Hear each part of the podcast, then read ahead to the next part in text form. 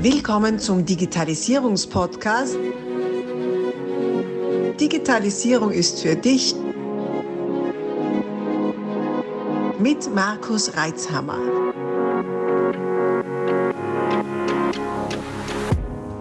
Du hörst Teil 3 dieser Podcast-Folge. Solltest du die ersten beiden Teile noch nicht gehört haben, stoppe am besten jetzt und geh zurück, damit du auch keine Inhalte verpasst. Ansonsten schon viel Freude mit Teil 3. Ja, ja, absolut. Ich bin überzeugt davon, wenn man jetzt nicht das as a Service, also jetzt ist es eigentlich schon zu spät, wenn man nicht schon vorbereitet darauf ist, das as a Service äh, Modell anzubieten, anbieten zu können und, und die, weil es sind relativ komplexe Prozesse auch dahinter, das darf man nicht unterschätzen, ähm, dann ja, hast du schwere Zukunft. Ganz ehrlich weil eben der, der Schwenk gerade am Markt sehr groß ist, auch auf Kundenseite, die einfach das nicht mehr akzeptieren. Diese Planungsunsicherheit des alten mhm. Modells, so quasi ein Lauf in einen Stillstand rein, dass dann was getan wird und dann hat er eine Zeit und so. Das ist ja immer äh, so, so mittlerer Adrenalinstroß dann, nicht? Mhm. Ärger, bis das wieder alles läuft und, und Unruhe. Mhm. Und auch wenn man es nie zu 100 Prozent ausschließen kann, allerdings mit vorbeugender Erwartung kann man halt natürlich sehr, sehr, sehr, sehr viel vorwegnehmen. Im Sinne von, dass es ja zum Teil sogar gesetzlich nötig ist, allein um auf dem Stand der Technik mhm. zu bleiben. Und ja, wer jetzt sagt, okay, Gesetze sind nur fürs Papier, okay, na dann zumindest damit, die, damit das Unternehmen sicher arbeiten kann und nicht in nächster Gelegenheit von einem x-beliebigen Erpressungsangriff befallen wird.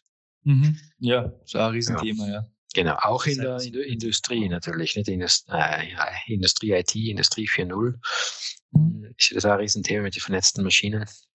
Extrem. Also ich kann nur aus der praktischen Falle wieder sagen, ähm, wir haben einen Kunden und von dem ein, ein Lieferant hat, äh, ja, nehmen, nehmen wir es mal technische Schwierigkeiten erlebt durch äh, einen, einen Angriff, also einen Cyberangriff. Äh, was genau jetzt das Problem im Hintergrund war, weiß ich gar nicht. Aber man muss jetzt mal denken, die neuen Lagerinfrastrukturen, das sind ja chaotische Lagersysteme. Sprich, nur das System weiß, wo das Zeug liegt. Mhm.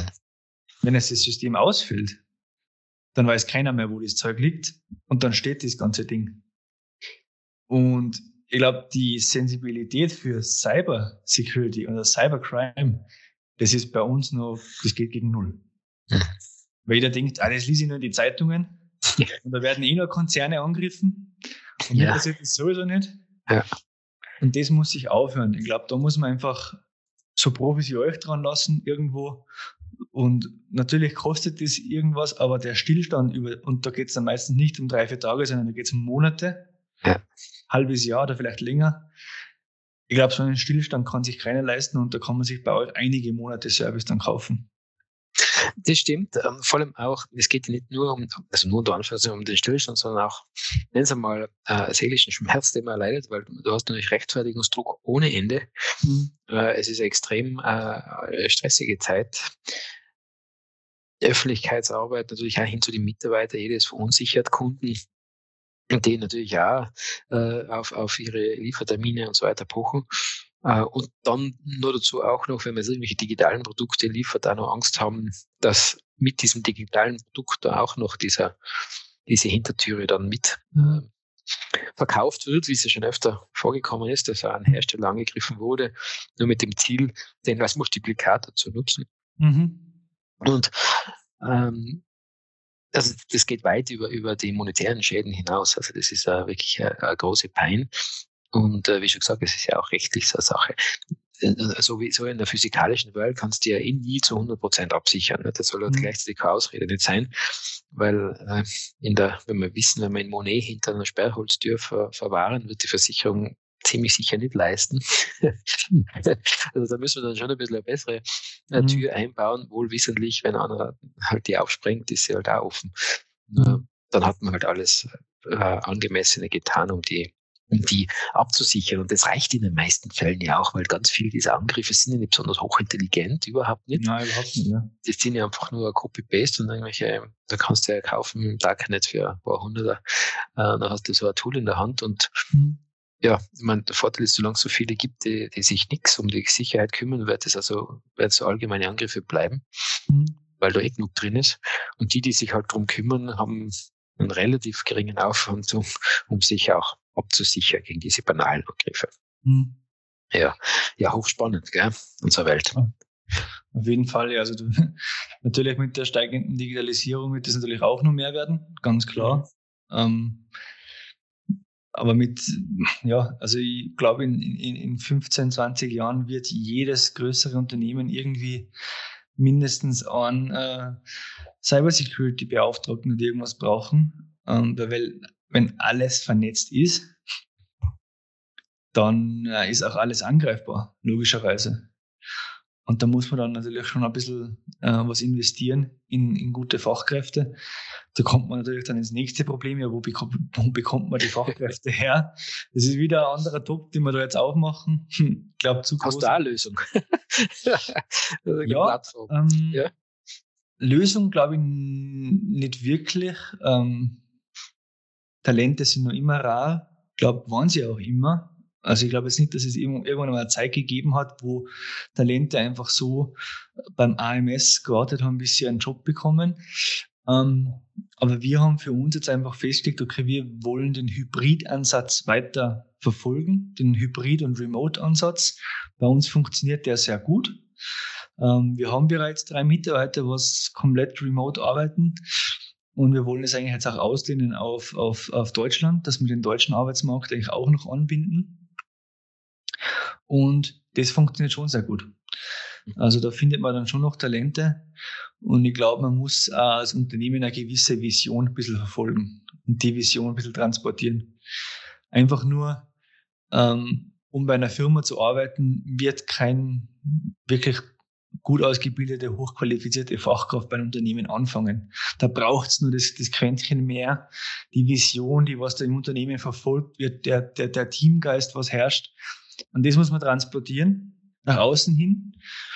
Und wenn man das, glaube ich, ganz gut schafft, dann bekommt man auch weiterhin gute Fachkräfte und die auch in einem regelmäßigen Abstand, wenn man die braucht. Aber auch da wird halt einfach ein bisschen zu wenig investiert, ein bisschen zu wenig getan, logischerweise. Ja, wir sind in überhaupt einen schwierigen Markt mit IT, glaube ich. Da gibt's auch von der Ausbildungsseite her jetzt nicht unbedingt das perfekte Angebot, was, wo man den Markt mit wirklich perfekt ausgebildeten Personen, jungen Menschen bedienen kann. Das ist, glaube ich, auch ein bisschen ein Problem in Österreich, aber auch in Deutschland. Wenn man dann ins Nachbarland zum Beispiel schaut, nach Tschechien, ist es schon wesentlich anders aufgestellt. Die haben das erkannt, dass da, dass man die, auch das Schulsystem reformieren muss und die Schulzweige äh, und nicht nur im Studium, sondern schon vom, vom Grund auf weg. Also auch da wird es noch viel, viel zu tun geben ich hoffe, dass unser Tiroler Landsfrau, die Frau Schamböck, da auch noch in Zukunft ein paar Hebel in Gang setzt, dass wir da ein bisschen hinten nachkommen. Ja, ich bin ja da nach wie vor der Meinung und ein überzeugter Lehrlingsausbilder. Mhm. Wir jetzt seit 15 Jahren. Mhm. Und ich kann nur appellieren an alle, die dazuhören und selber Unternehmer sind, bildet auch selbst Fachkräfte aus. Weil es hilft nichts, wenn ein paar wenige ausbilden und die anderen dann da denken sich auch, das machen eh die anderen, wir greifen sie dann ab. Mhm. Das geht auch nicht auf Dauer. Ähm, wenn wir uns allerdings gemeinsam um das kümmern, um das Thema und wenn jeder nur bisschen was dabei, dazu beiträgt, indem man halt ein paar Lehrstellen bietet und die gut besetzt und das, das gut abwickelt, dann kriegen wir als Region in Summe einfach eine, wirklich eine gute Basis an Fachkräften. Und das sind auch Fachkräfte, die wirklich aus der Praxis kommen. Mhm. Also die nicht, nachdem sie von, von der Schule oder von der Uni oder schon kommen, erst mal wieder einschulen muss, mhm. ein Jahr, bis sie, bis sie dann laufen, sondern die haben dann schon normal die Praxiserfahrung und mhm. kann die dann wirklich auch möglichst schnell einsetzen. Also das kann ich nur jedem ans Herz, jedem ans Herz legen. Und da haben wir im deutschsprachigen Raum ja wirklich äh, eine wirklich eine besondere Position, dass diese Lehrlingsausbildung bei uns so kulturell verankert ist. Mhm. Äh, ich bin immer wieder mal eingeladen im Ausland, vor allem äh, sobald es unterhalb von, von Südtirol ist, das schon eine spannende Geschichte. Mhm. Äh, da, da wird die Lehre ja untersucht wie ein fremdes Wesen. da ja. kriegst Fragen gestellt, wie geht denn das und wie kann denn das mhm. sein? Und die sind ja so jung. Also wirklich, da, naja, die, die kennen das einfach nicht. Mhm. Und ähm, werden zum Teil auch versucht, diese Modelle nachzubauen, auch in einem, sehr engen rechtlichen Raum, den es gibt. Mhm. Oder aus Spanien, Portugal etc. Also die, die im nicht deutschsprachigen Raum ist das wirklich ein, ein oft bestauntes Konzept. Mhm.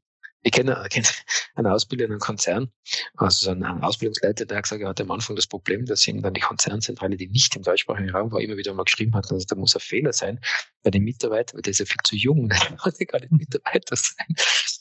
Wir wieder aufklären müssen, dass das bei uns im schon geht, nicht, weil es ein Lehrling mhm. ist.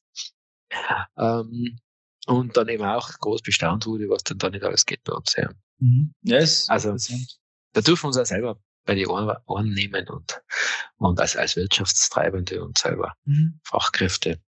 Was sind da deine Tipps in die Richtung? Wir haben nächstes Jahr auch geplant, zwei bis drei Lehrlinge auszubilden in die Richtung. Mhm. Ähm, ja, das sind ein paar, paar Podcasts naja, auf jeden Fall erstens mal gut überlegen, welchen, welchen äh, Beruf du welche ausbilden willst. Ich meine, das als, als Ausbilder musst du ja sowieso mal mit einem Ausbildungsplan auseinandersetzen. Wir jetzt in Österreich in der IT haben wir drei äh, Lehrberufe, die wir haben. Einer davon ist Softwareentwicklung, nicht also App-Entwicklung, Coding heißt das. Und da gibt es die zwei technischen. Und ähm, dann rundherum noch natürlich das ganze äh, Online-Marketing-Thema, da kenne ich mich nicht so aus mit den Lehrberufen, da gibt es eigene wieder, mhm. mit, mit auch mit Media Design und wie das alles so heißt. Also zuerst einmal schauen, was bildet denn überhaupt aus, was passt denn zu mir, was kann ich ausbilden.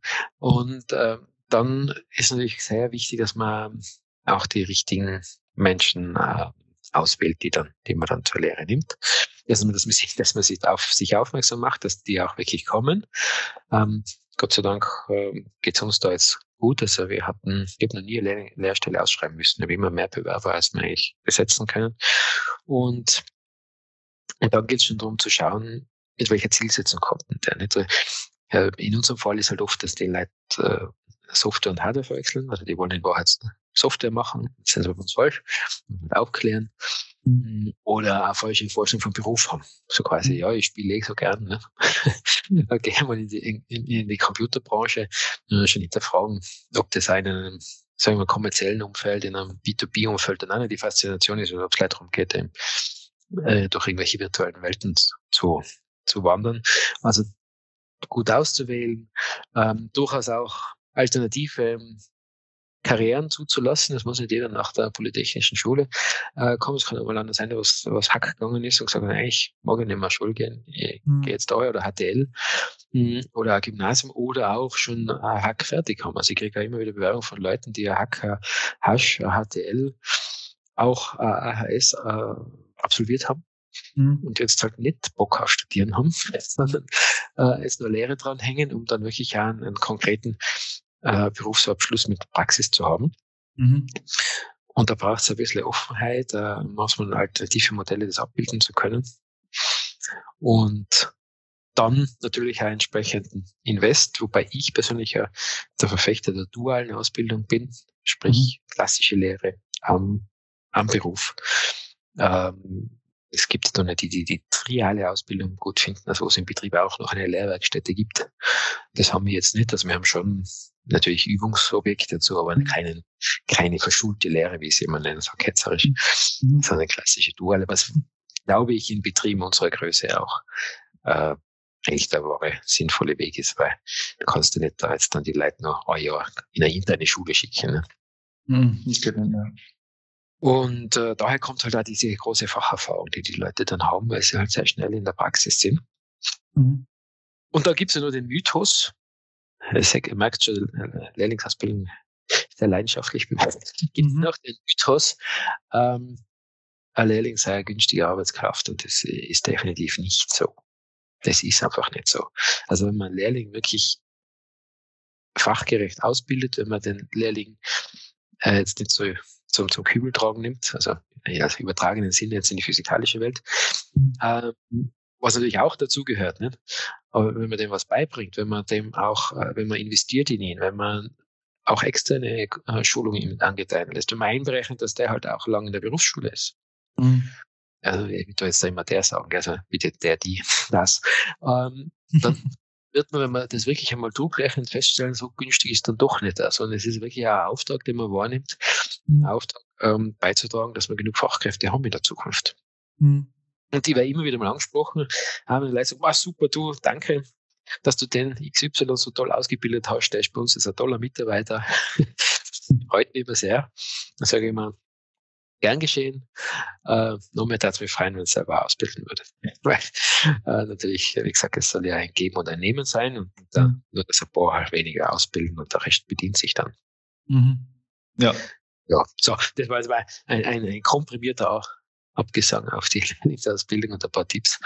Und ähm, auch als Ausbilder ist nur der letzte, auch alle, die das zuhören, gerade jetzt auch in, in unserem Umfeld hier, äh, an alle Ausbilder, bleibt nicht äh, stehen, sondern es ist auch mitunter herausfordernd, ähm, mit, mit äh, Menschen auszubilden, egal ob die jetzt Lehrling sind oder schon erwachsen sind ähm, oder halt ausgebildet sind. So macht es Sinn, sich da wirklich auch äh, nach, nach Fortbildungsmaßnahmen umzusehen. Bei uns da in Tirol das Ausbilderforum, wo man auch einen Weiterbildungspass und dann hin bis zum diplomierten Lehrlingsausbilder machen kann. Das ist für mich ja interessant, David, mhm. äh, wo du wirklich ganz viel Rüstzeug nur mitkriegst und vor allem ein tolles Netzwerk haben, wo du, auch wenn es mal hakelt, äh, die einhacken kannst und mal fragen, Leute, wie tun wir da im pädagogischen Bereich oder fachlichen mhm. Bereich, rechtlichen Bereich, empfiehlt es sich schon, da gut aufzustellen. Mhm. Ja, und dann Glückwünsche dir zu der Entscheidung, das machen zu wollen. Sehr gut. Ja, ich sehe das relativ ähnlich mittlerweile. Ähm, ich glaube, die, wir haben, glaube keinen einzigen Entwickler, der studiert hat, noch eine Matura hat. Das sind die Großteil Autodidakt beigebracht, inklusive mir selber. Ich komme eigentlich aus dem Mechatronik-Maschinenbaubereich. Aha. Ähm, haben es mir eigentlich auch alles selber beigebracht. Deswegen bin ich da gar nicht überzeugt von dem ganzen Universität, Fachhochschule. Natürlich hat alles eine Daseinberechtigung. Überhaupt will ich nichts schlecht reden. Aber die richtig guten Fachkräfte, speziell in unserem Bereich, sind die, die was Leidenschaft entwickelt haben und die was in das Büro gehen und, oder in die Arbeit gehen und sagen, cool, heute darf ich wieder an dem und dem arbeiten, weil das mache ich gern. Ja. Und ja. das kann man nicht beibracht kriegen über, über ein Schulsystem oder sonst über irgendwas anderes, sondern es muss sich aufbauen. Und ich glaube, das fangen in jungen Jahren an. Und deswegen haben wir uns auch entschieden, nächstes Jahr da Lehrlinge einzustellen, einfach um das Berufsfeld weiter voranzutreiben. Wir in der Gegend sind, glaube ich, da die einzigen bei uns in Kitzbühel Runden, die sowas anbieten. Okay. Ähm, in dem Bereich. Äh, aber wir gehen den Schritt und hoffen, dass wir da die, die Lehrlinge gut ausbilden können, dass wir da irgendwie auch einen guten Ruf aufbauen in Zukunft. Und wenn man da wenn wir noch weitere Tipps brauchen, dann werde ich mir direkt an dich wenden, weil ich ja, mach das. sehr, sehr viel Erfahrung hast. ja, gerade letzte Woche war ich auf dem virtuellen ähm, äh, Lehrlingsausbilderkongress, der 24. seiner Art, das erste Mal virtuell, und habe da einen Workshop kurz leiten dürfen, wo es eben, und bei dem Kongress geht es auch äh, ausschließlich um die Ausbildung. Also wie kann man besser ausbilden, welche Hürden habe ich. In unserem Fall ist in der Workshop, den ich geleitet habe, ist darum gegangen, äh, sich auszutauschen darüber, wie, wie es denn in Zeiten, wenn das Zusammenkommen fehlt, denn der, der Austausch stattfinden kann.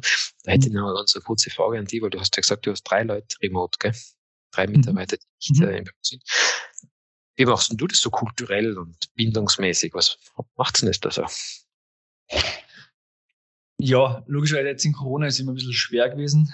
Ähm, wie wir das machen. Ähm, wir haben eigentlich für uns nächstes Jahr, und ich hoffe, dass nächstes Jahr nicht mehr geprägt ist von dem ganzen Corona-Blödsinn, ähm, dass wir vierteljährlich ein Team-Event machen, wo wirklich alle da sind, äh, wo man wirklich ein, zwei Tage sich irgendwo Zeit nimmt, wohin fährt oder sonst was macht.